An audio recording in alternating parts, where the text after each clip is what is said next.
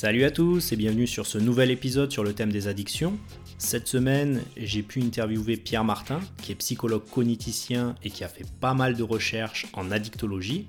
Le but de mon questionnaire était d'avoir les éléments nécessaires pour savoir si nous sommes addicts à quelque chose et surtout d'avoir les clés pour sortir de cette addiction. Personnellement, j'ai beaucoup appris au travers de cette conversation. J'espère que cet épisode pourra vous aider si vous êtes sous l'emprise d'une addiction. Dans tous les cas, vous aurez accès au résumé écrit de cette interview sur ma page Patreon, dont le lien est dans la description. Et je vous souhaite une bonne écoute. Quand je vois cette cigarette, je me dis, mais comment j'ai fait pour me passer d'un bonheur comme ça pendant autant d'années, d'un plaisir comme ça? Je suis tellement content, ça y est, j'ai réussi à commencer. Alors mes copains, ils en reviennent pas. Ils me demandent tous, ils me disent tous, mais comment t'as fait, quoi? Comment t'as fait? Nous, ça fait des années qu'on essaie de commencer la cigarette, on n'arrive pas. Comment t'as fait? Je dis, attendez les gars, attendez, comment j'ai fait pour commencer la cigarette? Il y a un mot, la volonté, ok? Parce que toutes vos conneries, genre on va commencer progressivement, aujourd'hui je prends une taf, demain deux taf, euh, après demain une demi-cigarette, euh, ou bien ouais, dans une semaine je vais aller me faire coller des patchs pour m'habituer à la nicotine petit à petit. Mais tout ça c'est n'importe quoi, tu veux commencer la cigarette, si t'es un homme, tu te réveilles un matin, tu dis je commence, et tu commences. Ah non, je dis pas que ça n'a pas été difficile, t'es fou quoi. Attends, ah bien sûr, au début c'est super difficile. Attends, t'as la gorge qui pique, la tête qui tourne, t'as la fumée qui te revient dans les yeux, tu es obligé de l'éviter. Non. Non, non, je te dis pas que tu vas sortir la fumée par le nez la première semaine. Non, non. Non, non, il y a des étapes. Il y a... Ouais, ouais, ouais. C'est tellement bon. Non, nice. La classe. Mais quand je pense à toutes ces années où j'ai pas fumé, je me sens nul. Hein toutes ces minutes perdues, ces heures perdues à rien faire avec rien dans les mains, rien dans la bouche comme ça. Non mais ce que je fais, en revanche, c'est que je me mets volontairement dans des états de nerfs pour être super énervé et apprécier après une bonne cigarette. Ce que je fais, je rentre chez moi des fois, je suis calme, tout va bien, tout ça, et je commence une petite dispute avec ma copine, rien que pour être énervé après. Tu vois, je...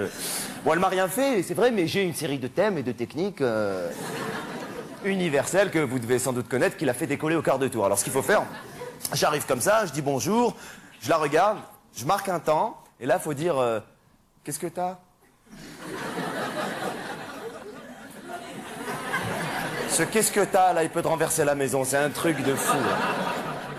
Alors elle dit rien, il faut dire Ne me dis pas qu'il n'y a rien, je te connais par cœur. Dis-moi, qu'est-ce que t'as? Deuxième fois, ça commence à monter chez elle un petit peu. Et là, il faut prendre chaque mot qu'elle dit, le répéter un peu plus énervé, se l'approprier, et là, elle craque. Euh, dis-moi, qu'est-ce que t'as? Elle dit Rien, mais qu'est-ce qui t'arrive? Qu'est-ce qui m'arrive à moi? C'est à moi qu'il arrive quelque chose, c'est la meilleure, ça Il faut dire c'est la meilleure. Souvent dans les disputes, ça revient. C'est la meilleure, ça On dirait qu'elle t'a raconté une blague. C'est la meilleure, ça Et là, elle va dire Attends, s'il te plaît, il m'arrive rien, il t'arrive rien, t'es en train de péter les plombs. Ouais, j'ai pété les plombs Mais bien sûr, j'ai pété les plombs Bravo, madame Bravo et là, je vois le paquet de cigarettes, mais je suis pas assez énervé, je vais pas l'apprécier, donc je continue un peu à me chauffer. Et là, euh, je lui sors des vieux dossiers. Alors, euh, je lui sors deux, trois vieux dossiers, elle craque, elle pète un plomb, elle pleure, moi aussi, je pleure, je craque. Et là, j'allume ma cigarette et pour pouvoir légitimer et authentifier toute cette situation, je tire une taf et je dis toujours Ouais, de toute façon, tu me comprendras jamais, toi. Attention, euh, il est très important pour moi de me réconcilier avec elle, hein, oh. Bah, D'abord parce qu'elle m'a rien fait.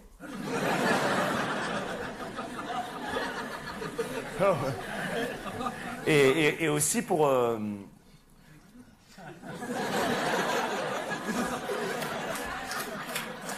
Arrêtez euh. Ah non, non, non, non, non, non. Des fois, on fait l'amour pendant des heures, je pense rien qu'à la cigarette je vais fumer après, ça me met... Non mais je vous rassure, je m'acharne pas toujours sur elle, j'ai d'autres techniques pour être énervé. Ah des fois je fais un truc, ça me met dans un état de nerf, mais j'apprécie bien la cigarette. Ce que je fais, je vais voir des spectacles qui durent au moins 6 heures ou 7 heures, sans entracte. Donc tu peux pas fumer pendant 6-7 heures, il faut que le spectacle soit sur un thème avec lequel je suis pas d'accord à l'avance. Comme ça j'ai les boules, et de préférence dans une langue étrangère, comme ça je... Je comprends pas ce qui se passe, ça me rend malade. Je, je lis déjà le programme, je suis remonté, mes copains me disent tu fais quoi ce soir? Je dis je vais au théâtre, ne prends pas la tête toi En tout cas, s'il y a une chose qui est sûre, c'est que j'arrêterai jamais la cigarette. Euh, non, j'arrête. Non, et puis je sais que j'ai la volonté de pas arrêter. Hein, c'est. Non, non, non. Déjà que ça a été galère de commencer. Allez. Bon, mais déjà, euh, bonjour Pierre. Pour, euh, pour ceux qui ne te connaissent pas, est-ce que tu pourrais te, te présenter rapidement? Bonjour Kevin, bah, pas de problème. Alors moi je suis psychologue cogniticien et ergonome de formation. Alors, est-ce Donc- que tu pourrais expliquer à quoi ça correspond? Parce Oui, euh, bien sûr. euh, Alors. scientifique. Déjà euh, j'ai fait un parcours de psychologie entier, donc euh, jusqu'au titre de psychologue. Et euh, sur les deux dernières années je me suis spécialisé sur l'ergonomie et mes travaux de recherche portaient, ça va peut-être vous éclairer un petit peu, portaient sur comment est-ce que les comportements s'adaptent et les attitudes s'adaptent face aux technologies. Comment est-ce qu'on change nos comportements et nos attitudes en rapport avec les technologies. Et du coup, les sujets sur lesquels je suis amené à travailler, c'est aussi bien euh, la captation, la gestion de l'attention, euh, la charge mentale, les habitudes de vie, euh, l'attitude envers la technologie, l'acceptabilité euh, plus générale, etc. D'accord. Très en contexte avec la thématique. Alors, je vais directement mettre les pieds dans le plat, euh, surtout euh, au vu de la situation. Alors, pour ceux qui écoutent l'épisode, là, aujourd'hui, on est en mars 2021, euh, suite à deux confinements et actuellement en couvre-feu. Je voulais savoir si, si justement ces contraintes sociétales n'amenaient pas une certaine adaptation du mode de vie et qui pourraient amener de nouvelles formes de dépendance. Oui, alors déjà pour la dépendance, je, vais, je vais un petit peu dédramatiser. Et c'est vrai que moi, pour venir ici, j'étais dépendant de ma voiture par exemple. Mhm. J'avais le choix, hein, je pouvais venir à pied, en vélo ou en bus, mais j'ai choisi la Tu voiture. as choisi la voiture. J'ai choisi la voiture, c'est. Et euh, bon, bah, après, il y a une autre dépendance à midi pour manger. J'étais dépendant de mon repas. hein. J'étais dépendant de, de, me- de ma gazinière pour me, pour me cuire euh, mes pâtes. Ouais. Et, euh, et, euh, un autre type de dépendance, hier, pour, pour m'occuper le soir, j'étais dépendant de, de ma série euh, du soir euh, sur, euh, à la télé. Tu vois. Mm. Donc, déjà, on voit que là, il y a différents types de dépendances. Je suis en train de me dire que je suis dépendant à ma série, moi aussi. Oui, bon voilà, on, dé- on dépend tous de choses. Après, c'est sûr qu'il y a des besoins, hein, c'est différent, on, a- on répond à un besoin. Et pour ça, on a plus ou moins mis en place des solutions, euh, petit à petit, qu'on va préférer à d'autres. Et c'est ça sur lequel, déjà, je, le- mon, mon premier message, si, si je peux me permettre, c'est on a tendance, en faisant nos choix, à orienter nos comportements futurs. D'accord. Si je veux te donner un exemple, là, pour reprendre la voiture, euh, j'ai choisi la voiture, et à force de choisir la voiture pour venir te voir, je vais avoir du mal à imaginer de nouvelles pistes, euh, à voir les possibilités, les lignes de bus qui mènent jusqu'à chez toi, etc. À force de répéter ce, ce même choix, en fin de compte, euh, tu finis par croire qu'il n'y a que ce choix. Exactement, exactement. Donc, on a tendance un petit peu à se mettre un peu des œillères quand on, s'in- quand, quand on investit, euh, quand on s'engage dans une direction. On a tendance un petit peu à se mettre des œillères sur les, les autres directions euh, que l'on peut emprunter. D'accord. Mais alors, à partir de quel moment on peut considérer qu'une dépendance pose problème? Alors, c'est vrai que la, dépendance, avant de rentrer dans les critères un petit peu du DSM euh, carré euh, du psychologue euh, pour dire qu'est-ce qu'une dépendance pathologique, je voulais un petit, remettre un petit peu de, contexte sur ces, ces- ces dépendances. Tout d'abord, on a, une grosse influence sur le- le- les relations sociales dans lesquelles on est. Quand on est dans une relation sociale, dans, un, je sais pas, dans une famille où il est normal de regarder la télé le soir, Mhm. eh bien, euh, regarder la télé euh, le soir, c'est pas, on n'est pas, on considère pas qu'on est dans une dépendance pathologique. On est, on est dans une norme du soir, une habitude, un rituel. Mhm. Euh, c'est la même chose pour à peu près tout le temps. C'est-à-dire, on est sans arrêt en train de questionner un petit peu dans notre environnement si on est un petit peu normal. euh, ou si finalement on est un petit peu en train de dévier, on a un, un comportement qui est excessif par rapport à cette norme. Cette norme-là, elle nous est posée un petit peu bah, par les médias, elle nous est posée par euh, les pouvoirs publics, mais sans aller aussi loin, on peut considérer que déjà dans notre entourage proche, euh, on a des points de repère pour savoir si euh, notre comportement est normal ou si il est excessif. Je- bah, pour prendre l'exemple simplement, je suis pas sûr que le temps de télévision soit le même en Occident que en Asie ou alors euh, que au sud de l'Afrique. Quoi. Je, je, je- je- après, je ne sais pas, mais Ce que je veux dire, c'est qu'on est vraiment Déjà dépendant. qu'il y ait une télévision. Exactement, exactement. Même si je pense que euh, justement dans ces, dans ces pays où euh, les technologies arrivent d'un coup et de façon très massive, comme c'est le cas pour le téléphone portable, eh bien euh, il n'y ait pas justement euh, euh, la difficulté de poser une norme sur ce comportement.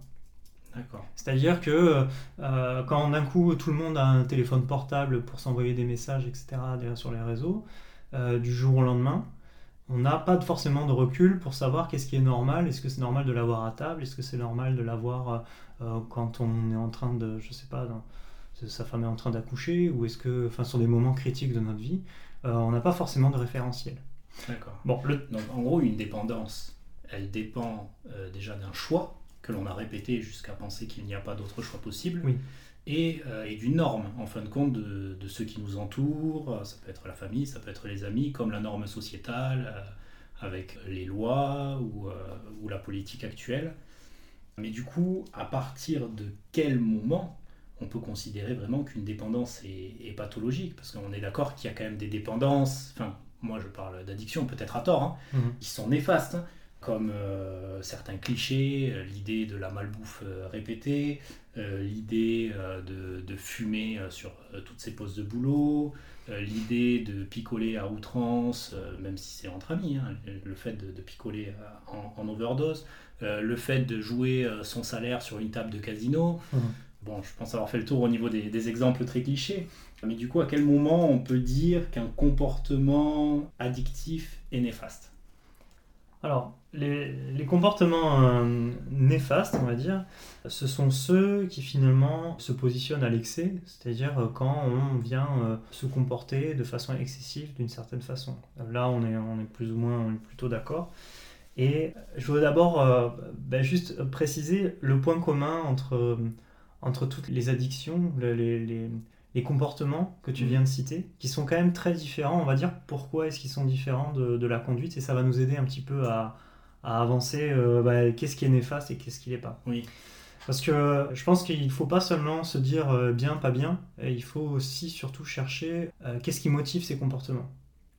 Donc, donc déjà, pour simplement pour revenir au parallèle à, à la voiture, quand je, je fais ce comportement de, de conduire, euh, je fais pour, euh, pour, pour sortir, il y a un besoin derrière, c'est aller faire euh, quelque chose. C'est pas forcément une fin en soi. Bien qu'on peut être addict à la conduite en elle-même, mais dans ce cas-là, on tombe dans une autre catégorie, et c'est là où je voulais en venir, c'est la catégorie bien-être. Ça veut dire on fait l'activité non pas pour une finalité, on la fait pour elle-même, parce que finalement on trouve qu'il y a une forme de distraction, parce que ça nous permet d'oublier le temps qui passe, on appelle ça le flow, on rentre dans une espèce de flow et on, finalement on, ne voit plus le temps passer, on est dans un état de bien-être. Et il y a une deuxième, un deuxième élément qui, vient renforcer ce comportement, c'est la libération de dopamine. C'est-à-dire que dans le cerveau, euh, il y a des mécanismes qui font que euh, pour pouvoir euh, se sentir bien dans ce comportement, on, sécrète une hormone. Qui finalement vient euh, renforcer les comportements que tu, as, euh, que tu es en train d'avoir. Et c'est les mécanismes qui sont essentiels pour l'apprentissage, qui sont essentiels pour la mémoire, qui sont essentiels en fait pour donner une valence positive à ce que tu es en train de faire. D'accord. Donc voilà, donc je, je voulais juste euh, là te, te- te dire qu'il y a quand même une spécificité sur ces dépendances de loisirs et de bien-être et qui sont en fait qui se retrouvent dans la dépendance à l'alcool, à la cigarette. Donc il y a une part de mieux-être au travers de toutes les addictions euh, dites pathologiques. Exactement, il y a une part de mieux-être, il y a un bénéfice que l'on en retire et euh, ce bénéfice-là, c'est ce que l'on vient chercher. Maintenant, euh, le moment où ça pose problème, c'est le moment où finalement on voit que l'on est en train de, de perdre le contrôle sur ce que l'on est en train de faire. Mm. C'est-à-dire qu'on n'a plus la capacité à pouvoir, euh, quand on dit je m'arrête quand je veux, c'est c'est essayer de, de se dire bon ben je vais essayer de moins le faire ou je vais essayer de ne plus le faire. Et, euh, et déjà ça c'est un bon indicateur pour savoir si on a vraiment on est vraiment aux, aux commandes et si vraiment on rentre dans une addiction plutôt que euh, une dépendance à, à une solution. D'accord. Donc le premier critère pour savoir si l'on est addict, c'est d'essayer de ne plus le faire et de se rendre compte qu'on n'y arrive pas. Euh, tout à fait, tout à fait. Déjà, euh, euh, le meilleur moyen, c'est d'essayer de voir, de compter combien de fois on le fait, et de voir si on, on arrive à, à- à à moins le faire Est-ce qu'on est, est-ce que euh, on peut se dire bon ben par exemple pour l'alcool, se dire bon ben à table je ne boirai pas un seul verre, on invite des amis, je ne vais pas boire un verre d'alcool. Est-ce qu'on arrive à, le faire? Ou est-ce que finalement on se fait toujours en, embrigader? C'est pas le seul critère, hein, mais déjà c'est un bon indicateur pour se dire est-ce que, est-ce que, est-ce que ce comportement-là, j'ai le contrôle dessus? D'accord. Mais alors, est-ce qu'il y aurait d'autres critères? Parce que si je me dis oui, mais moi je bois euh, deux verres de vin à table, j'arrive très bien à boire qu'un seul verre. Est-ce que du coup, je ne suis pas addict? Oui, alors, pour le, contexte de l'alcool, euh, on peut imaginer que oui, le deuxième critère, en fait, c'est quand ça pose un, problème que les, personnes de, de, ton entourage ou toi-même a un problème avec ce comportement. Euh, on peut imaginer que euh, tu ne prennes qu'une dose. On voit que c'est pas une question de quantité, parce que si tu prends qu'une dose d'héroïne, j'en sais rien, même une fois par mois, on peut imaginer que ça pose problème quand même à, ta compagne ou à, d'autres personnes. Donc, on n'est souvent pas le meilleur juge pour savoir si son comportement est, adapté euh, et justifié ou non. Donc, c'est pour ça que c'est pas mal de rester un petit peu alerte vers les autres. Qu'est-ce qu'ils pensent un petit peu de son attitude son comportement. Donc le deuxième critère, ce serait plutôt le retour de l'entourage oui. qui dit attention, ça c'est excessif ou ça c'est pas bon pour toi. Oui, voilà, il faut, il faut compter sur les autres. D'ailleurs, c'est souvent un, des, un des points communs avec les personnes qui souffrent d'addiction, c'est euh, un isolement social. C'est-à-dire que la personne, euh, justement, va éviter absolument que des personnes puissent porter un jugement sur euh, cette addiction. En fait, c'est une façon de se protéger et de protéger le comportement que l'on a. Souvent, on ne veut pas voir, tout simplement. Ah, J'avais pas pensé à cette vision. Mais du coup, ça voudrait dire qu'en fait, la personne sait, ou peut-être de manière inconsciente, qu'elle est addicte, et du coup, pour ne pas qu'on lui renvoie, elle préférera s'isoler qu'à ce qu'on lui dise attention ça c'est pas bon c'est pas bon pour toi ne le fais pas oui oui oui tout pour rester dans l'addiction ou cacher le comportement les, gens qui partent fumer ils partent euh, marcher et prendre un cachou pour aller fumer une cigarette et l'histoire de maintenir en fait ce, comportement ils préfèrent ne pas le montrer aux autres pour conserver une image on est très dépendant des autres de façon générale pour euh, pour l'image que l'on a de nous-mêmes. Mm. Et du coup, euh, souvent, quand on veut conserver une image positive auprès des autres, eh ben, on cache ce comportement. Et, euh, voilà, c'est quelque chose qui est assez commun dans l'addiction. D'accord. Est-ce qu'il y aurait d'autres critères? Alors voilà, le, dernier critère que je, que je voulais évoquer, euh, c'est est-ce que ça a un impact sur bah, déjà les activités qu'on faisait qui nous procuraient du plaisir dans le passé? Mhm. Alors ce critère-là, il est difficile parce que des fois, en fait, euh, on a, par exemple pour le cas du jeu vidéo, le jeune peut avoir toute sa vie joué aux jeux vidéo jusqu'à, pas, jusqu'à 30 ans ou, ou 40 ans et et euh, se poser la question, euh, finalement, il n'y a pas d'activité dans le passé qui lui procurait autant de plaisir, etc. Mais en tout cas, ça peut être un indice euh, un peu ponctuel, c'est-à-dire avant, il y avait des choses qui, que je trouvais sympas à faire et qui aujourd'hui bah, me plaisent moins. Donc déjà là, on, on reprend un petit peu l'argument une fois que j'ai choisi une solution, elle a tendance à être préférée aux autres solutions. Voilà. Une fois que j'ai choisi euh, de regarder la télé et que je le fais régulièrement, eh bien, je vais tendance à, avoir, à préférer regarder la télé que faire d'autres choses. D'accord. Donc, donc c'est voilà, c'est euh, c'est ce focus que l'on a à laisser de côté les choses que l'on aimait faire avant et ne, et ne, pas les faire. Il y a le, deuxième pendant de cette question, c'est est-ce que ça a un impact sur la scolarité ou sur la situation professionnelle? C'est-à-dire, euh, est-ce que euh, la personne, elle arrive quand même à conserver une forme d'autonomie? Est-ce qu'elle arrive à, accomplir les projets qu'elle se fixe? Euh, C'est vraiment une dimension un petit peu fourre-tout, mais euh, la question qu'on peut se poser là-dedans, c'est est-ce que la personne arrive à devenir celle qu'elle pourrait souhaiter être malgré ce comportement? Est-ce que ça l'en empêche ou est-ce que ça la freine? D'accord. Donc en gros, premier critère, j'essaye d'arrêter, j'y arrive pas, ou de réduire. Deuxième critère, euh, mon entourage, que ce soit amis, famille ou proche, me dit euh, c'est mauvais pour moi. Et troisième critère, c'est un mode de vie ou c'est quelque chose qui m'empêche de faire ce que je souhaite faire ou de réussir, euh, peu importe le domaine, parce que je le fais passer de manière prioritaire en fin de compte. Oui, tout à fait, oui. D'accord. Euh, tout à l'heure, tu parlais de, quantifier euh, la consommation sur, euh, sur les, verres d'alcool, par exemple, dire je bois tant de verres, je, souhaite diminuer. Quel, est cet intérêt de, quantifier? Alors, sur la quantification, c'est d'ailleurs tout le, tout le programme Weight Watcher, je sais pas si tu connais, c'est un programme pour, euh, pour perdre du poids. Et la première chose qu'on demande à la personne, c'est justement de venir euh, compter un petit peu, de peser chaque aliment, de venir compter, de répertorier, de faire un, de faire un suivi. Et euh, l'impact que ça a, ça a un impact psychologique sur la régulation qu'a la personne. Alors ça a plusieurs impacts, hein. mais ça, le premier impact, ça, la, la personne réalise et elle arrive à scorer un petit peu à combien elle en est pour savoir à combien elle souhaiterait réduire. Voilà, c'est une, approche quantitative où on se dit euh, aujourd'hui je, prends tant, je consomme tant, et mon objectif, euh, bah, ça serait de, de, réduire d'un tiers, j'en sais rien. On peut, on peut se dire, voilà, on se fixe un objectif et on essaye de, de, construire un chemin pour y arriver. Et c'est pas tant pour euh, se dire, tiens, un, verre d'alcool par semaine, ça va, deux verres d'alcool par semaine, ça va, etc. Ces normes-là, elles dépendent d'énormément de facteurs euh, culturels, physiologiques, etc. Donc, euh, on pas forcément s'attaquer à la quantité comme un jugement, mais plutôt comme euh, le premier appui sur, le, sur lequel on peut venir après s'appuyer pour entreprendre une démarche et essayer de se dire tiens, je suis en train d'y arriver.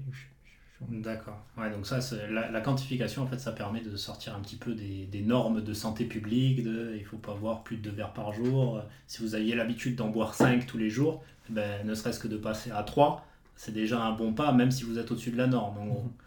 Mais bon, l'idée serait quand même de réussir à passer sous cette norme de, de santé. Je vois que sur les critères, d'ailleurs, mhm. ça m'étonne, parce que sur les trois critères, il n'y en a pas un qui est en lien avec, euh, avec la santé ou avec le, le, rapport avec la, diminution de, de, la, de, la, condition de vie ou autre. Euh, ces, ces, critères, ils sont basés sur quoi? Alors, euh, disons que les problématiques de santé, ils sont difficilement objectivables. Euh, les, lobbies de cigarettes, euh, pour prendre l'exemple tout bête, les lobbies de cigarettes se sont attaqués à produire des études en pagaille prouvant que la cigarette n'est pas euh, forcément le seul responsable du cancer du poumon, ou en tout cas pas aussi responsable que ça. Et il est souvent très difficile de faire parler les épidémiologistes sur des sujets. Alors, ça avance quand même un petit peu, et on le voit dans l'histoire de l'épidémiologie. Euh, il y a des choses quand même qui ont été sanctionnées. L'alcool euh, s'est fortement trouvé régulé. Avant, on avait le droit de boire au volant euh, sans problème. C'était même, il y avait même des publicités qui parlaient de jamais prendre le volant jamais sans mon picon, des choses comme ça. On peut retrouver les publicités sur Internet. C'est vrai, c'est vrai. Et, c'était même une norme. je sais qu'il y a eu une époque où on soignait les enfants de mal de gorge ou autre, on leur mettait de l'agnole sur un sucre et, ils prenaient ça avant d'aller au lit. Pour hein. la médecine, c'est un petit peu différent. C'est-à-dire que là, on, moi, je, je reste dans le sujet récréatif. C'est vraiment quand on buvait avant de prendre le volant, c'était pour justement décupler les sensations de la conduite. D'accord. C'était vraiment pour un but de loisir. C'est vrai qu'il y a pour les buts médicaux, évidemment, mais euh, quand on, quand on fait la promotion d'un produit, on cherche toutes les pistes pour pouvoir dire. Le coca aussi a servi euh, pour soigner les gens. Euh, et énormément de remèdes à base de Coca-Cola, alors qu'il contenait plus de le coca tel qu'il était. C'est vrai. pour, pour, tout ce qui est loisir, c'est vrai que euh, on a tendance euh, à, faire douter constamment. Donc, euh, pour l'alcool, la cigarette, on s'est positionné. Pour les écrans, c'est difficile. Pour les écrans, il y a encore des études controversées. ce qui est commun quand même à l'alcool, la cigarette, les écrans, etc., c'est qu'il y a des problèmes de comportement qui sont associés. Voilà, ça c'est ma position, il y a des problèmes de comportement qui sont associés. Aujourd'hui, on voit des jeunes qui passent 8 heures ou 12 heures par jour devant leur ordinateur à jouer, à ne rien faire. D'autres que ça, des, personnes qui ont des, comportements compulsifs et des pensées euh, obsédantes par rapport à la réalisation de ce comportement. Et même si la santé publique ne s'est pas encore prononcée et n'a pas dit combien il fallait consommer, je pense qu'il faut rester vigilant. C'est les faits qui parlent avant, de, avant des études épidémiologiques. Donc euh, euh, c'est vrai, puis c'est très compliqué en plus à normer, puisque en fin de compte, euh, on peut trouver plein d'études contradictoires. Il y en a certaines qui vont dire oui, mais on peut avoir tendance à être plus violent en jouant à des jeux, sachant qu'en plus c'est majoritairement des jeunes qui vont jouer à mhm. des jeux réservés aux plus 18 ou autres, mhm. qui peuvent avoir des comportements violents ou un langage euh, qui, n'est pas, qui n'est pas adapté. Euh, et en fin de compte, d'autres études qui vont dire oui, mais non, mais il y a un développement psychomoteur euh, qui est accru euh, chez les joueurs de jeux vidéo par rapport à ceux qui, qui n'y jouent pas.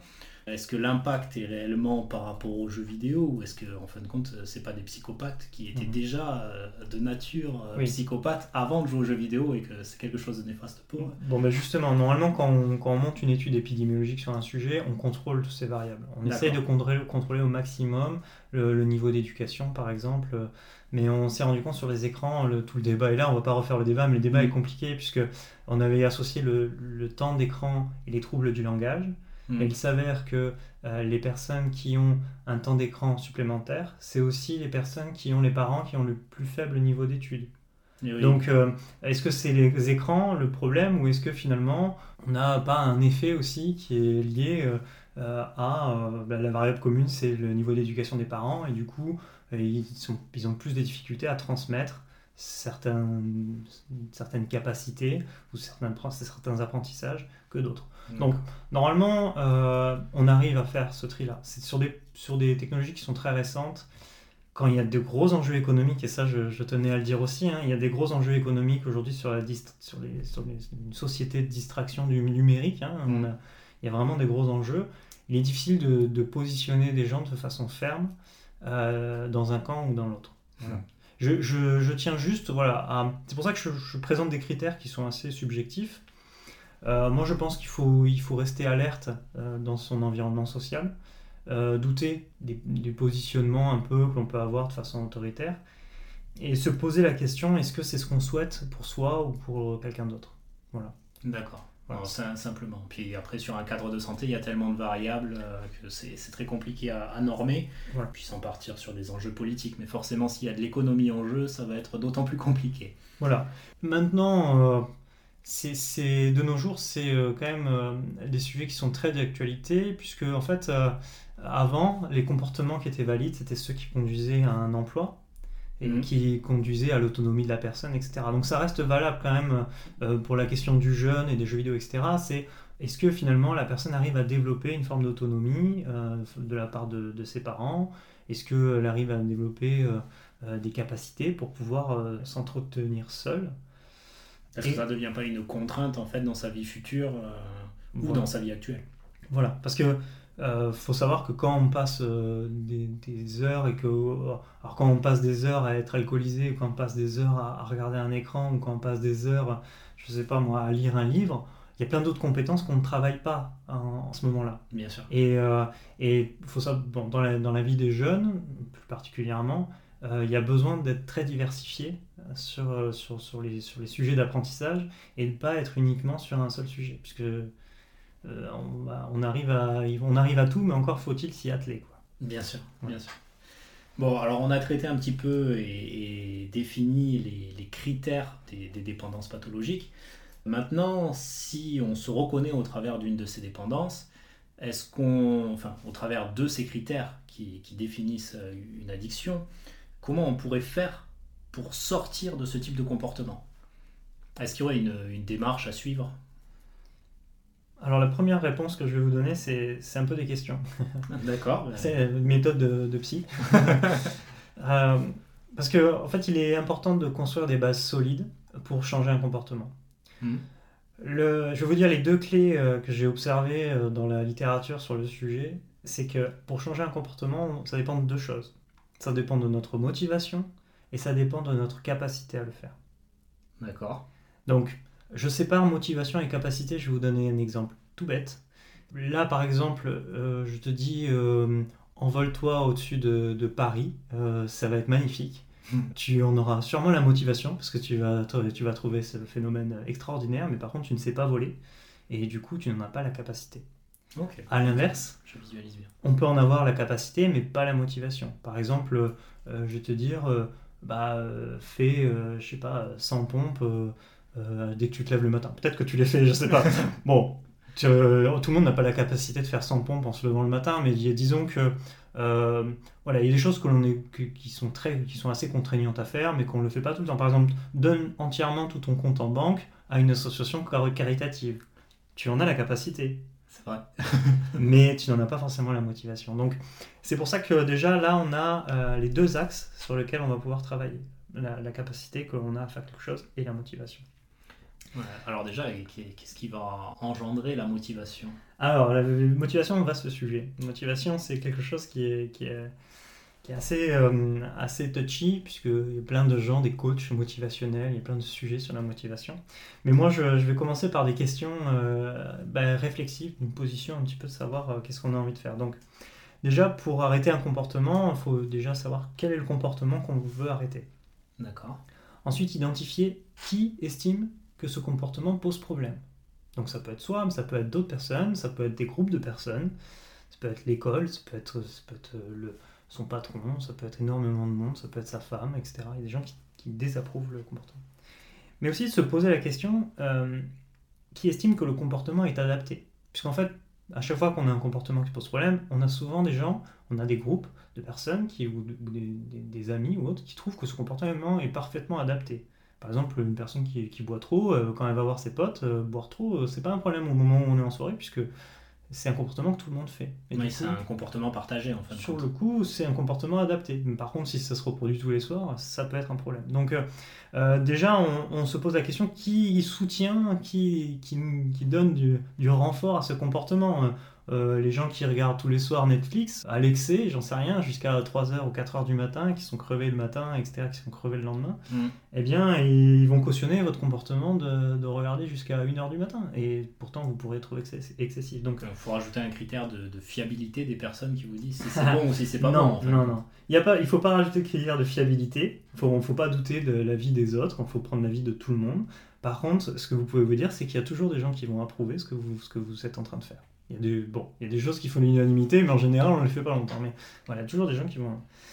Et euh, C'est- dangereux ça d'ailleurs. Ça veut dire que peu importe ce que tu fais ou peu importe ce que tu dis, il y a des gens qui seront pas d'accord et il y a toujours des gens qui seront d'accord. Oui, mais je veux vous dire, il y a même, euh, il y a même des tendances. Moi, je, je- à un moment, je, me, je trouvais ça euh, excessif que dans les médias, euh, certaines personnes, qui sont des icônes des jeunes, bah, font la promotion de comportements qui sont pas adaptés. Par exemple, les, les chanteurs de rap qui, qui fument du marijuana, etc. euh, C'est, c'est, Ils c'est- sponsorisent ce comportement. ils sponsorisent ce comportement, ils valident, ils donnent à, à- aux jeunes la, la possibilité de se dire, ben, il y a des gens, il y a un univers qui cautionne ce comportement. Ouais. Voilà.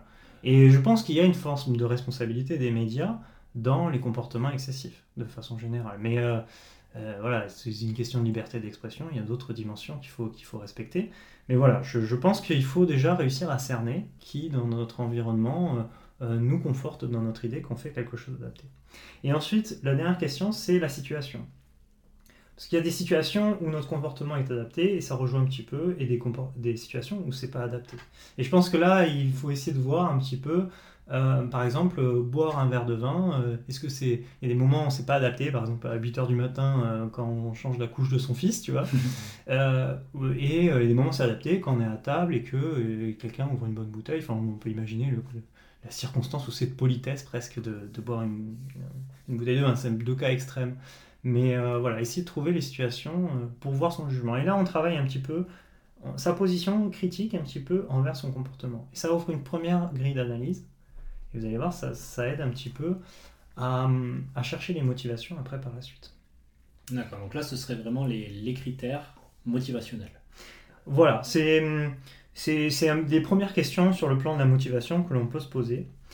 Ensuite, pour le deuxième niveau euh, de motivation, donc là on était vraiment centré sur euh, le comportement problème. Donc j'espère que vous avez bien noté euh, les questions. Il y a, d'autres questions qui viennent ensuite. Ah, Est-ce que tu pourrais faire un petit récap? Parce que même moi je les ai pas toutes mémorisées là, juste vulgairement. Donc, sans, faire, euh, sans rentrer dans le détail, c'est quel est le comportement? Qui estime que ce comportement pose problème? Oui, Qui estime que ce comportement est adapté? Oui. Et ensuite, euh, c'est une question de situation, puisqu'en fait, dans quelle situation c'est adapté ou le comportement n'est pas adapté Ok, c'est bon, je les ai. Ensuite, euh, les autres questions que l'on peut se poser, c'est une fois qu'on a, bien analysé, on a cerclé le problème, on a cerclé euh, où est-ce qu'il était connecté, c'est essayer de voir euh, où est-ce qu'on peut trouver de nouveaux appuis pour pouvoir changer. Et donc là, c'est un nouveau lot de questions. C'est est-ce que le comportement que je fais, est-ce qu'il pose problème? Est-ce qu'il me freine pour faire d'autres choses? Est-ce que quand je, quand je fais ce comportement-là, je ne suis pas en train de faire autre chose On peut imaginer la personne qui est en train de regarder son Netflix, eh bien, il n'est pas en train euh, de faire ses devoirs, il a un, un examen le lendemain. On peut imaginer une fois que je suis en train de, je sais pas, de, de- de boire euh, trop à une soirée arrosée, eh bien, je ne peux pas assurer le retour, je ne peux pas conduire le lendemain. Euh, on, peut, voilà, on peut imaginer, voilà, il faut essayer de voir qu'est-ce que euh, ça nous empêche de faire. D'accord. Déjà, qu'est-ce qu'un comportement pourrait amener comme frein à un avenir proche Exactement. Et on va aller même un peu plus loin. La question la suivante, c'est comment je me vois dans le pire des cas si je continue? Si je continue à avoir ce comportement, on va dire, si, si, là, euh, il est, il est bon, mettons, il est pas bon, j'ai même identifié qu'il était pas bon, on me l'a dit. Ah, on le visualise très bien. Hein, Est-ce qu'on peut imaginer dans le pire des cas, alors on imagine le scénario noir où finalement ce comportement vous a empoisonné la vie et vous a empêché de bien la vivre. Alors voilà, le pire des cas, le suicide, la personne est trop malheureuse, etc. Mais, ah, même sans forcément euh, aller jusqu'au cadre dépressif, mais mhm. ne serait-ce que pousser à outrance l'idée euh, de, trop picoler, puis de prendre le volant et de se rendre compte que déjà on marche pas droit, mhm. et de prendre quand même le volant et en fin de compte euh, se retrouver dans un fossé ou dans un arbre ou pire dans une, dans une autre voiture avec une famille dedans. Exactement.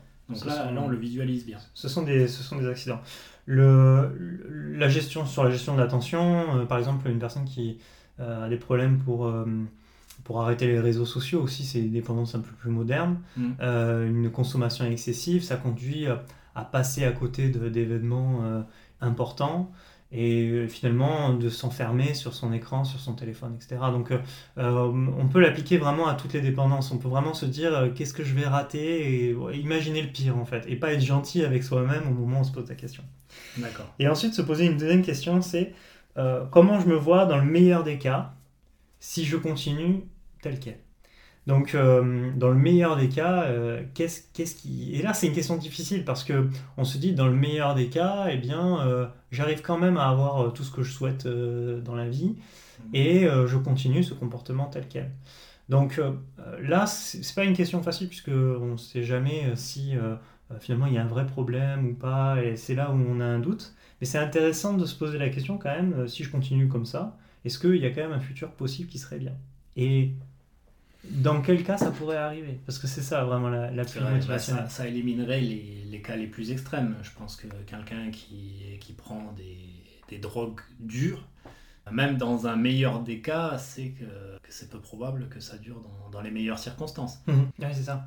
Donc même, même dans le meilleur des cas, on peut éliminer des cas en fin de compte. Exactement, exactement. Du, du coup, l'objectif, euh, c'est aussi de placer une pierre un peu loin dans son environnement, dans son horizon de placer un, petit drapeau un peu à l'horizon et se dire euh, dans, quel scénario j'ai envie de me positionner. Après, toutes les questions qui, en découlent découlent un petit peu de ce point euh, vers le futur. Puisque visualiser le meilleur des cas et le pire des cas. Voilà, viser le meilleur des cas, le, pire des cas, se dire qu'on pourrait arriver entre les deux. Mmh. Et on pourrait se dire que en régulant l'activité qui, qui, pose problème ou en l'arrêtant, eh bien, on pourrait tendre plus facilement vers le meilleur. D'accord. Voilà. Ce meilleur-là, voilà, on, se demande, est-ce que euh, vraiment, si j'arrête le comportement, est-ce que j'augmente mes chances d'arriver dans ce meilleur scénario? Est-ce que si je le, je le diminue un petit peu, est-ce que ça, j'ai plus de chances d'arriver vers ce scénario-là? Est-ce que j'arriverai moi-même à me sentir mieux en régulant ou en arrêtant? Et euh, après, il y a quand même une, question, parce qu'on a vu c'est pour soi, mais c'est aussi pour les autres, puisqu'en fait on est quand même dans un tissu social. Et c'est poser un petit peu la même question par rapport à son environnement. Euh, ça peut être nos parents, ça peut être notre, notre conjoint, ça peut être nos enfants, etc. C'est se dire, et si je fais ça pour eux, qu'est-ce qu'ils auraient à gagner si j'arrive à réguler ou à arrêter ce comportement? Est-ce qu'ils auraient des choses à gagner? Est-ce qu'ils auraient du gain à avoir?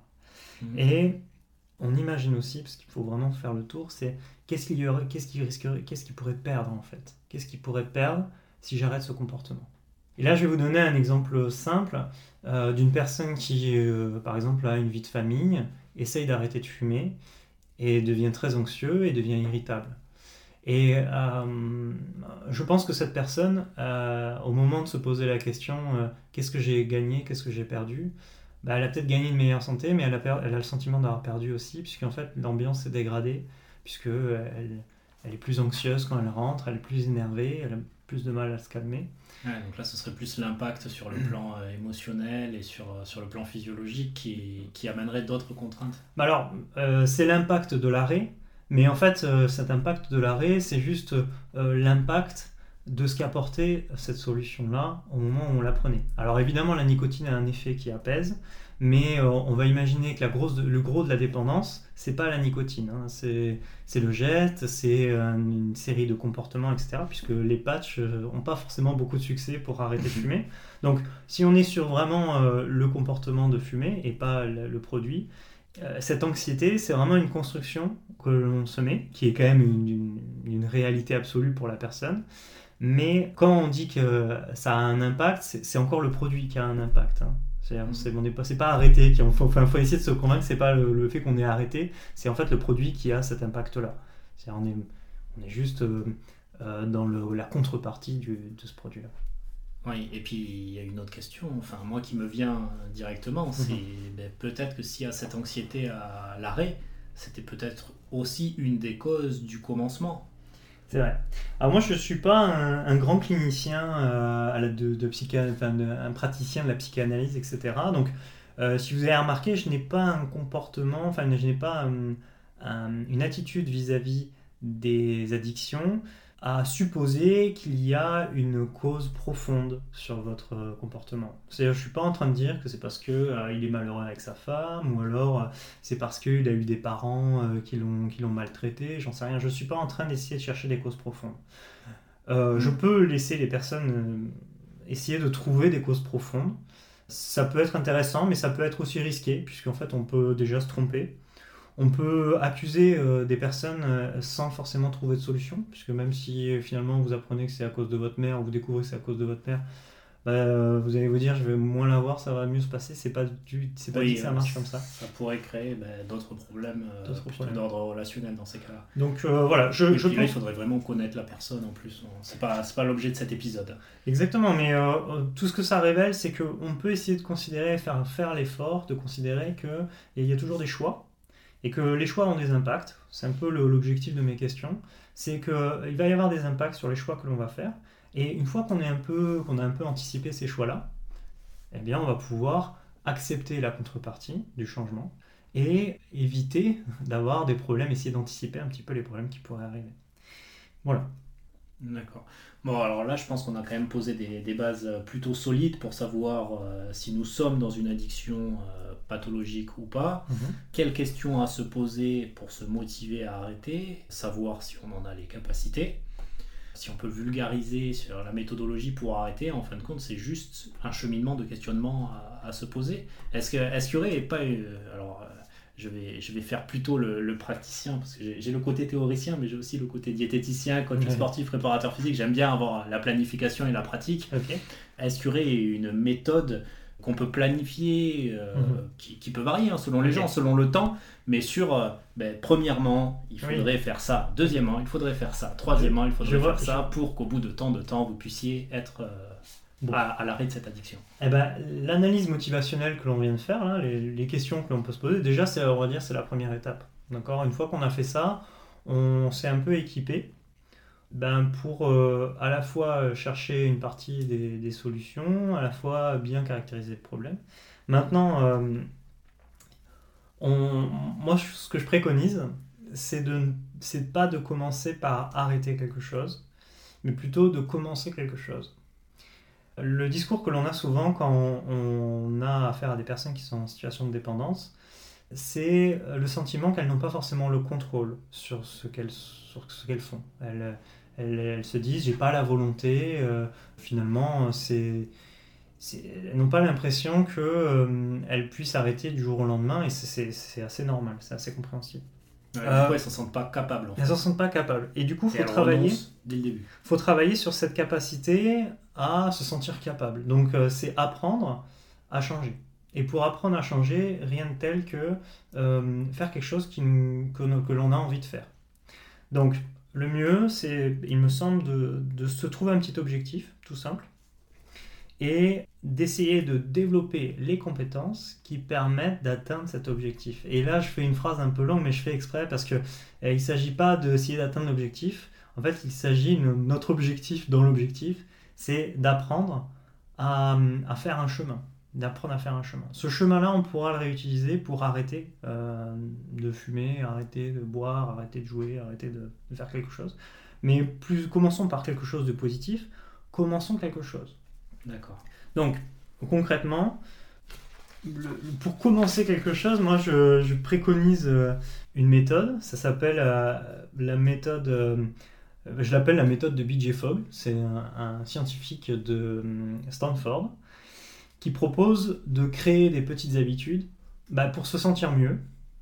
Et après aussi dans, son bouquin, il le dit, ça sert aussi à, bah, arrêter les comportements qui, nous freinent et euh, bah, commencer des comportements qui nous permettent de euh, bah, devenir soi-même, euh, s'épanouir dans la vie, avoir des meilleures relations avec les autres, etc. Ouais, c'est le... apprendre à changer en fait. Voilà, apprendre à changer. Le changement, ça s'apprend. Exactement. C'est apprendre à changer. Du coup, il conseille de commencer, bah, déjà, il, commence, il conseille de commencer tout petit. Et vous pouvez commencer par quelque chose de très simple.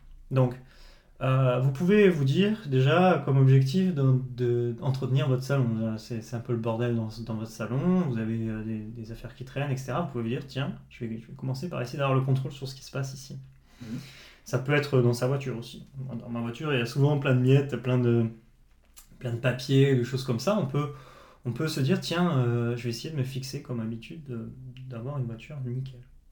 Ça peut être sa santé physique. Il y a beaucoup de gens qui le, choisissent. C'est vrai que la, santé physique, euh, ça aide beaucoup les fumeurs notamment, parce que euh, euh, c'est le corps. Et le corps, c'est facile, il y a un relais entre la santé de arrêter de fumer et la santé du corps. Et surtout quand vous fumez, vous ben, vous, vous rendez plus difficile la tâche de courir. Ce qui fait qu'après, il faut choisir entre courir et fumer.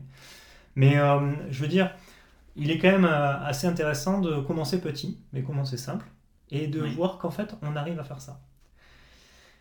Donc, je vais vous dire le, programme étape par étape de BJ Fogg. J'ai fait un petit résumé euh, tout simple. C'est inspiré des, des théories behavioristes. C'est euh, finalement comment est-ce qu'on apprend un comportement. Il y a une dimension réflexive, et ça, j'essaie de pousser un petit peu, c'est essayer de prendre du recul sur, sur ce qu'on est en train de faire. Donc, la première chose, c'est trouver l'habitude idéale que l'on aimerait avoir. Donc, par exemple, faire du sport toutes les semaines. Ensuite, trouver quelle pourrait être la toute première étape qui nous conduirait à faire ce comportement plus tard. Donc, par exemple, on peut imaginer euh, que la toute première étape, ça serait euh, d'aller faire un footing. D'aller faire des footings. Euh, bon, on va pas faire un footing, on va essayer d'en faire régulièrement. Commencer étape par étape. L'étape, on la décortique encore plus et on va imaginer le niveau zéro. Donc, pour aller faire un footing, il faut se mettre en tenue de sport. Donc le niveau 0 de, ce footing, c'est se mettre en tenue de sport. Le niveau 1, ça va être aller faire un footing de, je sais pas, 10 minutes. Et euh, le niveau 3, ça va être de faire un footing de... 10 euh, minutes tous les matins. 10 minutes tous les matins, ça c'est dans la fréquence. Moi je pense plutôt dans la durée pendant l'effort. Parce que vous allez voir, le troisième point, c'est plus compliqué. Donc je reprends. Euh, le niveau 0, ça va être enfiler, enfiler sa tenue de sport. Le, niveau 1, ça va être d'aller faire un footing de 20 minutes ou de 10 minutes, on commence petit. Et euh, le niveau 3, ça va être d'aller faire un footing de 30 euh, minutes, un peu plus long, d'augmenter la, quantité dans la, dans la durée. Parce qu'après, la fréquence, ça va être à vous de la définir aussi. Et le mieux, c'est d'associer un moment pour pouvoir faire ce comportement. Donc on va se trouver par exemple le samedi matin, on va se dire tiens là le samedi matin j'ai un espace vide, le samedi matin je je sais pas j'ai une petite routine, je prends mon café etc. Eh bien je vais euh, enfiler ma tenue de sport niveau 0 et je vais euh, niveau 1 faire 10 minutes de course. Mais ça peut être 10 minutes de marche aussi. Hein. On commence petit, c'est en fonction de vos. Il faut quelque chose que vous soyez en capable de réussir. Voilà, vous faites un contrat avec vous-même, je me dis ça, je, suis prêt à le réussir. Au niveau 0. Avec euh, les, deux, les deux rapports très importants, la motivation et la capacité. Exactement. Si vous essayez de faire dès le début quelque chose dont vous n'êtes pas capable, ça va être très compliqué de maintenir ce. Il y, a un, il y a un dicton euh, américain qui dit go big or go home. Ça veut dire fais les choses en grand ou fais rien. Eh ben, c'est à l'inverse strictement de ce type d'attitude. Les personnes qui pensent que euh, c'est en multipliant, c'est en se faisant mal sur les exercices qu'on progresse, ben, en réalité, euh, la, science du comportement nous prouve que quand on a mal, c'est un signal négatif pour euh, faire perdurer ce comportement dans l'avenir. Il y a des cas particuliers. Moi, Alors oui, bien sûr. je, coupe parce que là, je recontextualise mhm. qu'on est dans une idée de mise en place d'un processus Oui. pour changer. On est dans un vue de changement. Hein. On ne parle pas du tout de sport de haut niveau ou autre. Ou Dans le cadre de sport de haut niveau, à l'inverse, sans forcément se faire mal, pour progresser, il va falloir dépasser ses limites. Mais on en parlera euh, dans, dans un autre épisode. Ok, ok. Moi, moi, c'est vraiment dans l'objectif de la personne reprenne le contrôle de euh, ce qu'elle qu'elle se sent en capacité de faire. C'est-à-dire, il y a des personnes qui se disent euh, Ah, Moi, euh, aller marcher euh, euh, 20 minutes, euh, j'en serais pas forcément capable. Par contre, mettre ma tenue de sport, euh, vous voyez, bon, ben, ça, j'en suis capable. Donc, je vais, je vais définir la première étape, je vais mettre ma tenue de sport, puis après, je vais aller marcher, etc. Euh, Donc, une, fois qu'on a choisi le moment, on va dire le samedi matin, il faut choisir, ce qui est très important, une petite célébration. Et ça, c'est le, troisième élément. Et c'est d'après le, scientifique, c'est le plus important.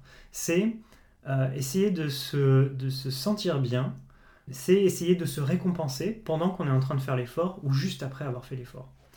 Et euh, il, euh, il conseille en fait de, par exemple, imaginer euh, son père ou sa mère te, dit, te dire bravo, c'est très bien ce que tu es en train de faire. Ou alors il, il dit imaginez vous en train de.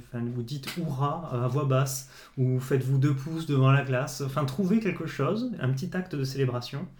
Qu'il vous, qui vous fait. Alors, faut, faut pas qu'on se sente gêné. Il y a des comportements qui peuvent être gênants. Si je, si je crie hurrah et que c'est pas du tout mon style, euh, je ne le ferai pas. Mais par contre, voilà, trouvez quelque chose qui- et essayez d'être le plus sincère possible quand vous vous, vous vous sentez bien à le faire. En général, si ce que vous faites, vous avez envie de le faire et vous vous sentez bien de le faire, ben, c'est pas très difficile de vous dire euh, je me dirige vers mon objectif, je suis en train de, de- de me sortir de là où je suis.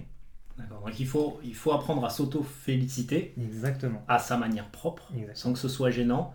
Mais c'est important d'avoir un, un signe quand même distinct pour, euh, pour le marquer. Il faut un marqueur en de Il faut, il faut quelque chose qui vous fasse vous dire tiens, c'est super ce que tu es en train de faire. Et que vous, et que vous le pensiez sincèrement. Pas que euh, vous le sentiez, il faut que vous, vous presque vous, vous le dites. Parce que euh, euh, c'est quelque chose qui est très important pour, euh, il dit, câbler le comportement dans, dans sa tête. C'est en fait essayer de se provoquer de la dopamine pour que euh, ce comportement, ça devienne une habitude, ça devienne un automatisme. Et c'est quelque chose qui est très important. Alors je faire un parallèle, j'espère qu'il n'est pas mauvais. Quand on dit marcher à la carotte ou au bâton, donc cette idée, est pour, pour apporter un, un comportement de changement, Mhm. il vaut mieux être dans l'idée de la récompense que dans le fouet en fin de compte. Exactement.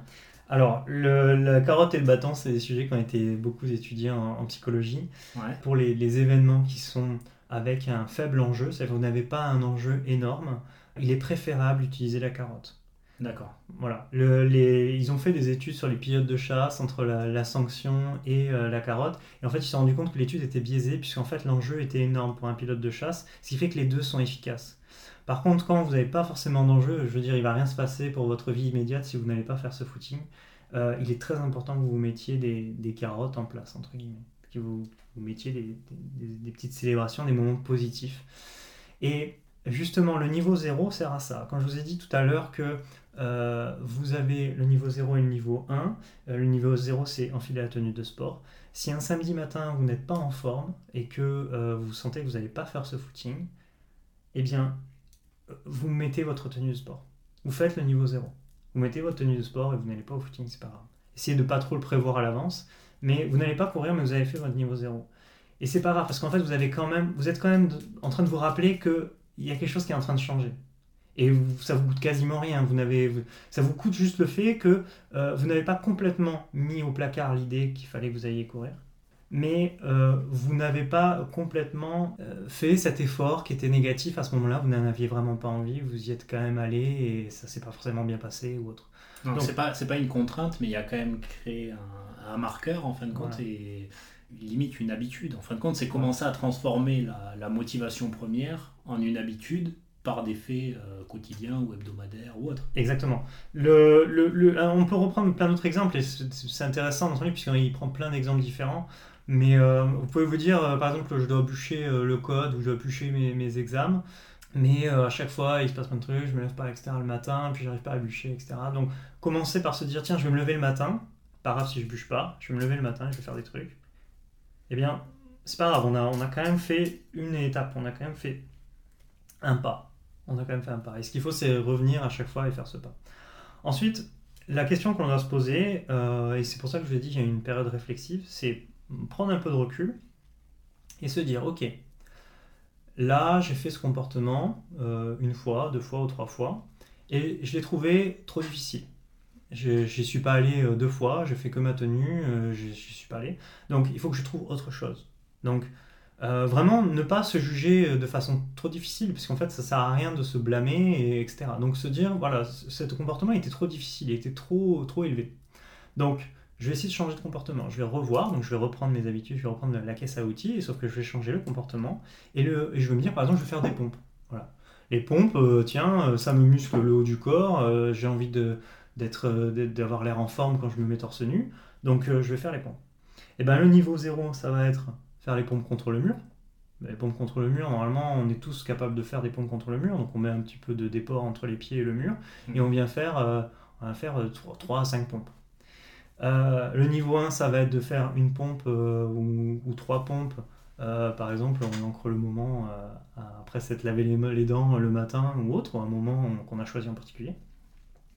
Et le niveau du dessus, bah, ça va être augmenter le nombre de pompes passer à 10 pompes ou 15 pompes. Voilà, vous créez votre propre programme, prévoyez le niveau 0 et le niveau 2, euh, et euh, dites-vous, voilà, on commence par le niveau 1, et ensuite, quand on a, on, a, on a un petit peu plus de recul, quand on se dit, tiens, ça fait 3 ou 4 fois, c'était trop facile, bah, je vais passer au niveau du dessus. Et on se prévoit toujours un échelon. Donc très important d'avoir des étapes. Des, des, étapes, des niveaux, savoir que il vaut mieux faire un peu que ne pas faire du tout ou que faire trop. Exactement. Et surtout, euh, si je peux vous aider pour la, pour la récompense, parce que c'est quand même quelque chose qui est, le plus important, s'il y a une chose euh, qui est la plus importante là-dedans, c'est la récompense. Essayez de, de, sentir en vous que vous dirigez vers quelque chose que vous aspirez. Vous aspirez à vous sentir bien, vous aspirez à vous sentir en forme, vous, aspirez à, à avoir des bonnes relations avec les autres, à, voilà, avoir des, essayer d'associer vraiment euh, ce comportement-là à plein de bonnes choses. De, de fin, en fait. Avec, ben, oui, voilà, mais ça peut, on n'est pas obligé que ce soit un, un objectif bien identifié. Euh, euh, il y a des jeunes qui rêveraient d'être, je sais pas, CEO d'une start-up de plusieurs millions de dollars. Vous n'êtes pas obligé de vous fixer un objectif concret. vous pouvez vous dire qu'en fait, en réalité, vous vous dirigez vers, vous ne savez pas exactement quoi, mais en tout cas euh, des choses qui sont beaucoup plus un arbre des possibles qui est beaucoup plus ouvert que il ne l'était avant. Ok. Voilà. Et donc tout ça, je le rappelle, c'est pour euh, réussir à se, à se convaincre que on arrive à, avoir un peu de contrôle sur ce qui se passe. On arrive à mettre en place un plan sur, euh, sur ce qui est en train de se dérouler. Donc en fait, il est possible de planifier un changement dans le but d'arrêter une addiction, mais chaque changement, enfin chaque niveau sera propre à l'individu et il faudra que ce soit l'individu lui-même qui dise par rapport à ses capacités, moi je peux faire ça à niveau 0, je peux faire ça à niveau 1, je peux faire ça à niveau 2. Est-ce qu'on peut essayer de, caler des durées? Parce que moi, enfin, je suis sûr que si je parle par exemple euh, sur un cas patient, quelqu'un qui essaye de, perdre du poids, bien évidemment, je fais des suivis coaching ou autre par rapport à ça, mais euh, si la personne, je la laisse en autonomie, euh, et, qu'elle, elle se dit, ok, le niveau 0, c'est je mets ma tenue de sport, c'est mieux que de ne rien faire. Euh, le risque, moi, que, j'ai, c'est qu'après, elle reste au niveau 0 et qu'elle se dise, mais attends, j'ai fait un grand pas par rapport à ce que c'était avant, et que tous les matins, elle se lève à 8h, elle se met en tenue de sport. Ok, pendant 10 minutes, elle est en tenue de sport chez elle, elle prend son petit déj en tenue de sport, elle retire la tenue de sport, elle retourne se coucher ou elle fait autre chose. Et en fin de compte, elle ne passe jamais au niveau du dessus. Oui. Eh, est-ce qu'il faudrait mettre une deadline ou est-ce qu'il faudrait... Euh, comment réussir à avancer de niveau en Alors, niveau? ben, C'est l'étape réflexive, du coup je vais, je vais répéter un peu, euh, je pense que j'ai pas assez souligné cette étape réflexive qui est importante, qui est euh, au bout d'un certain temps, on peut se dire au bout de quatre fois, est-ce que j'ai fait que du niveau 0 ou alors est-ce que je, j'ai maintenu un niveau 1. D'accord, donc il y, a une grosse importance quand même du feedback régulier. Exactement. De se dire, bon, là je me félicite d'avoir fait ça, maintenant je me sens capable de faire euh, le, niveau au-dessus. Exactement. Mm. Si, et comme je vous dis, s'il n'y a que du niveau 0, eh bien, il ne faut pas hésiter à se dire, bah, je change d'objectif. Je, finalement, le sport, ben, j'ai pas forcément réussi, je vais essayer d'entretenir mon salon. D'accord. Si ça me semble plus facile, plus pratique, je vais essayer d'entretenir mon salon, je vais essayer de me dire, tiens, je vais éviter, ou alors dans ma cuisine, je vais éviter d'avoir de la vaisselle dans l'évier. Et du coup, je vais créer des habitudes, je vais, laver un couvert euh, cette fois-ci. Ce serait l'étape minimum, c'est laver un couvert. Et, euh, et niveau 1, ça serait de faire l'ensemble de la vaisselle. Ne pas aller trop vite. Euh, Ne pas vouloir d'un coup se dire, bon, bah, je vais faire toute la vaisselle, comme ça je m'en serai débarrassé. Évidemment, si c'est ce que vous avez envie de faire, vous le faites. Euh, mais il faut quand même que vous arriviez à tenir un comportement pendant la durée. Il faut vraiment que ça se transforme en habitude. Exactement. La, la priorité, c'est l'habitude. Il faut essayer de se convaincre que les changements radicaux et brefs n'existent pas.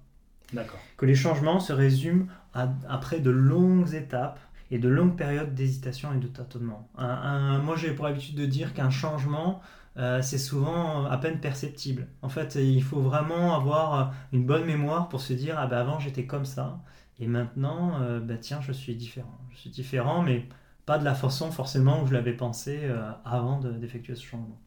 D'accord. J'aimerais venir sur un, un autre point. Alors l'épisode commence à s'éterniser un petit peu, je vais, je vais essayer d'accélérer un peu, sur un rapprochement que tu as fait tout à l'heure, quand tu as dit je peux difficilement fumer et avoir une bonne capacité pour aller courir par Mhm. exemple.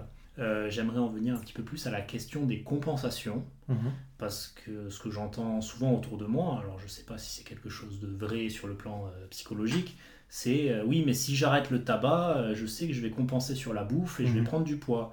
Ou à l'inverse, euh, j'essaye d'arrêter de fumer, mais j'ai fait du sport à outrance, donc on n'est pas dans le cas des étapes justement des, de l'importance de mettre étape par étape, et je me suis blessé, du coup je peux plus faire de sport, et du coup j'ai envie de reprendre la cigarette, à l'arrivée t'as tout gagné. Quoi. Voilà.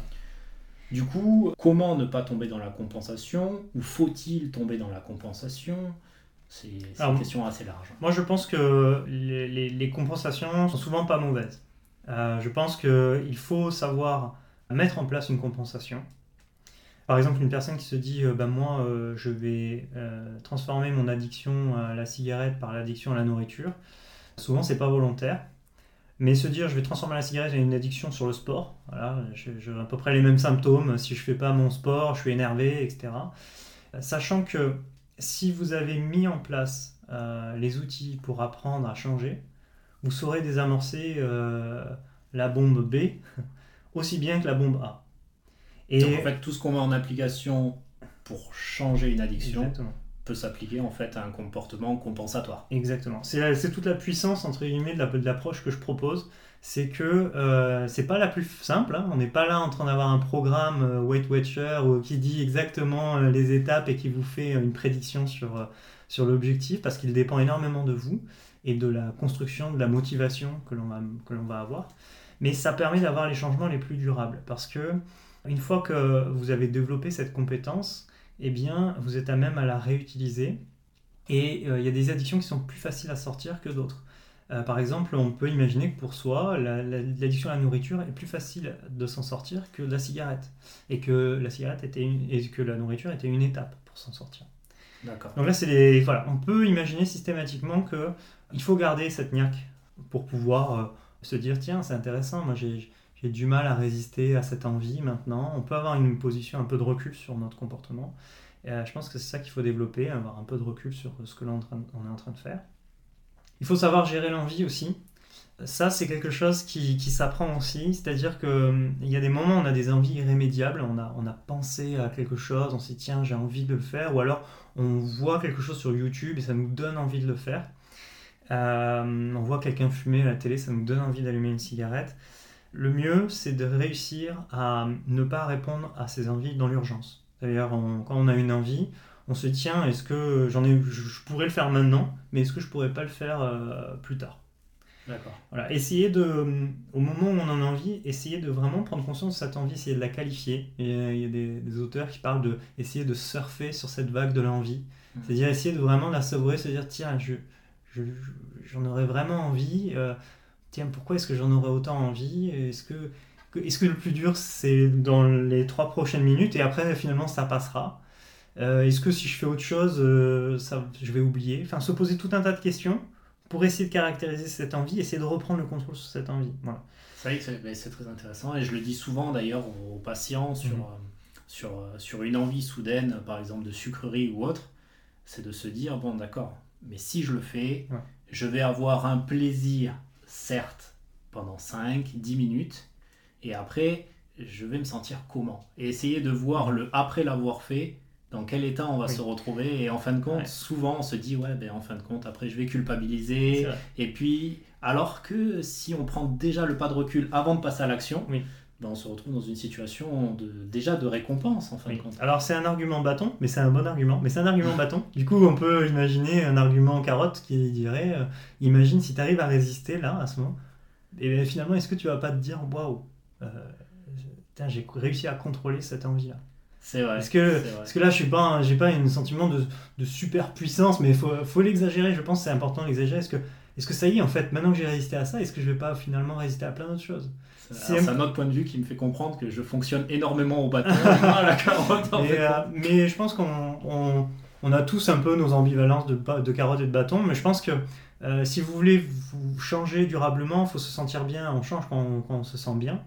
Et, euh, et du coup, c'est important d'entretenir une bonne relation avec soi-même et un peu comme un, un bon copain avec bienveillance. Voilà, avoir, avoir une- beaucoup de bienveillance envers soi-même. Ça, c'est quelque chose qui est important.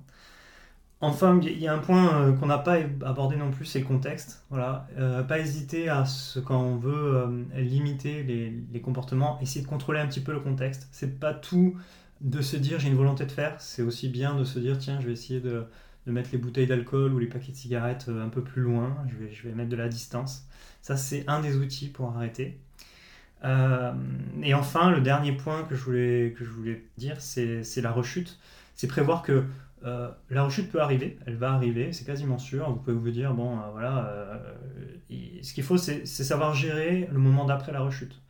J'ai pas su résister à l'envie, je m'étais posé toutes les questions, etc., mais j'ai pas su résister à l'envie. Donc j'ai rechuté, je l'ai prévu, et euh, comment est-ce que je vais me sentir après avoir rechuté et comment est-ce que ça va avoir un impact sur euh, mon comportement plus tard? Est-ce que ça va me, je vais me dire bon mais finalement je perds espoir, euh, ce qui serait très dommage, mais disons qu'il faut, le, il faut savoir le prédire, ou est-ce que finalement en fait cette rechute là c'est qu'un événement? D'où l'importance des niveaux en fin de compte, parce que ça permet de savoir jusqu'où on est allé, et soit de se rejauger et de changer les niveaux, soit de reprendre jusque là où on était et d'aller plus loin. Voilà. Euh, par rapport aux nouveaux comportements euh, et ces niveaux-là euh, bah, permettent de se situer globalement. Par contre, là où il y a un, indicateur qui est le plus utile, c'est quand vous avez quantifié vos comportements. Vous avez quantifié par exemple que vous, vous, vous mangiez tant de, sucreries par jour ou par mois. Imaginez un petit peu un graphique qui représente votre consommation on a un déclin parce que vous vous en souciez de plus en plus. hein, vous avez une prise de conscience et euh, vous essayez de réduire, vous essayez de repousser à chaque fois que vous en prenez, ce qui fait qu'au global, ben, vous mangez moins de cochonneries ou vous fumez moins de cigarettes. Donc on a un déclin. euh, ça fait un peu les hauts et les bas, mais ça décline, ça va vers le bas. La tendance est vers le bas. Imaginez vous avez une rechute, donc là on a d'un coup un pic, et euh, ben, derrière on a plein de questions qui arrivent. Et globalement, si on prend la période euh, globale, de la prise de conscience jusqu'à ce pic, eh bien, on a quand même une moyenne à la baisse, on a une moyenne qui se dirige vers le bas. Donc l'objectif, c'est après la rechute, se dire, il y a de l'espoir, cette rechute ne vient pas annuler tous les efforts, Euh, c'était un événement que j'avais prévu, et en fait, euh, est-ce que je vais redescendre progressivement pour arriver au point le plus bas juste avant cette rechute, ou alors est-ce que je vais profiter pour euh, continuer là où j'en étais avant la rechute Et c'est très important. En fin de compte, une rechute n'est pas un échec, c'est juste un point critique, mais qui retire pas tout le travail qui précède. Exactement. Et ce qui, et ce qui fait l'utilité de la rechute, le point le plus utile, c'est le moment, le moment de réflexion, le moment de prise de conscience, le moment où on se dit tiens, euh, j'ai- j'ai fait une faute ou j'ai j'ai- j'ai un écart. Comment est-ce que je peux transformer ça dans, la- dans un comportement, un comportement euh, plus utile voilà. Comment est-ce que je peux rendre utile cette, euh, cet écart-là Et est-ce qu'il serait intéressant dans ces cas-là de, de, de rajouter un renforçateur? Ça peut être de, de le noter à chaque fois. Est-ce qu'il faudrait justement noter au fur et à mesure tous les jours ou toutes les semaines la consommation qu'il y a eu de manière à ce que si jamais il y a, il y a une difficulté, on puisse se dire oui mais j'ai réussi à diminuer de temps et avoir un repère de se dire voilà déjà de quoi je suis capable? Bien sûr. Oui, Si il, ça- faut, il faudrait avoir un, un renforçateur, un, Si- un si- écrit ou autre. Si ça vous aide, uniquement si ça vous aide à vous conforter dans l'idée que vous êtes, vous êtes efficace sur ce que vous êtes en train de faire. D'accord. Si vous avez des doutes sur l'efficacité que vous êtes en train de faire, vous pouvez, vous, vous pouvez tenter. Mais si par contre ça doit vous obséder et vous dire là je suis en train de ne pas respecter mon, mon graphique, eh bien peut-être euh, que c'est pas forcément la meilleure solution. Ok. Je pense qu'on a, qu'on a fait à peu près Ouais. le tour sur cet épisode. On avait quand même pas mal, euh, pas mal d'éléments concrets. Alors je rappelle à, tous les abonnés sur, Patreon que vous aurez accès au résumé complet de, cet épisode, reprenant toutes les étapes clés. Un grand merci euh, Pierre pour, toutes tes réponses. J'aimerais savoir si nos auditeurs souhaitent te contacter, par quel biais ils pourraient le faire. Est-ce que tu, as un site ou un email ou autre pour qu'ils puissent te contacter euh, assez facilement? Oui, pas de problème. Alors euh, j'ai une adresse que je communiquerai hein, qui, qui sera dans les commentaires euh, du podcast. si Bien sûr, bien sûr, oui, je pourrais. Et euh, oui, voilà, on- vous pouvez me contacter. Après, je, suis- je n'ai- pas de cabinet, donc je ne suis pas praticien au sens, voilà, au sens libéral. Donc, Donc- Pierre ne fera pas votre suivi en, Donc, en psychologie. Je ne fais pas de suivi, euh, mais par contre, je suis intéressé pour échanger euh, avec les personnes qui, qui rencontrent des difficultés et je peux conseiller voilà, des, des ouvrages ou, ou des, des courants euh, qui pourraient aider euh, les personnes. D'accord. Et étant donné que tu travailles dans l'ergonomie aussi, tous ceux qui souhaitent être dans le développement, ça peut être de sites web ou autre, tu, tu interviens un petit peu dans ce domaine-là? Oui, voilà, j'interviens en tant que freelance sur la conception euh, de, de solutions dans l'idée où euh, les produits euh, doivent bah, répondre justement à ces enjeux de utilité et utilisabilité pour les personnes. Ok. Je suis ouvert. Bon, je laisserai ton email dans les commentaires. Ok. Un grand merci. Je te souhaite euh, une, une bonne soirée. On va bientôt arriver à l'heure du couvre-feu, donc Oui. je ne vais pas te retarder plus longtemps. Allez, merci, Merci. bien. Merci Kevin. On est des cons car on confond tout. On a tous de petites voix qui parlent au fond de nous. La voix du con ou la voix de la raison. Mais vu qu'on est des cons, on écoute la voix du con. La voix de la raison, on l'écoute jamais. Au contraire, on lui demande son avis en dernier. Des fois, elle nous dit Hmm, Fais pas ça, mais nous on le fait quand même. Comme ça, on a plein d'emmerdes. Tous les trucs à la con qu'on fait quand même. T'as du cancer, mais tu fumes quand même. T'as plus de fric, t'achètes des fringues quand même. T'aimes ta femme, tu la trompes quand même.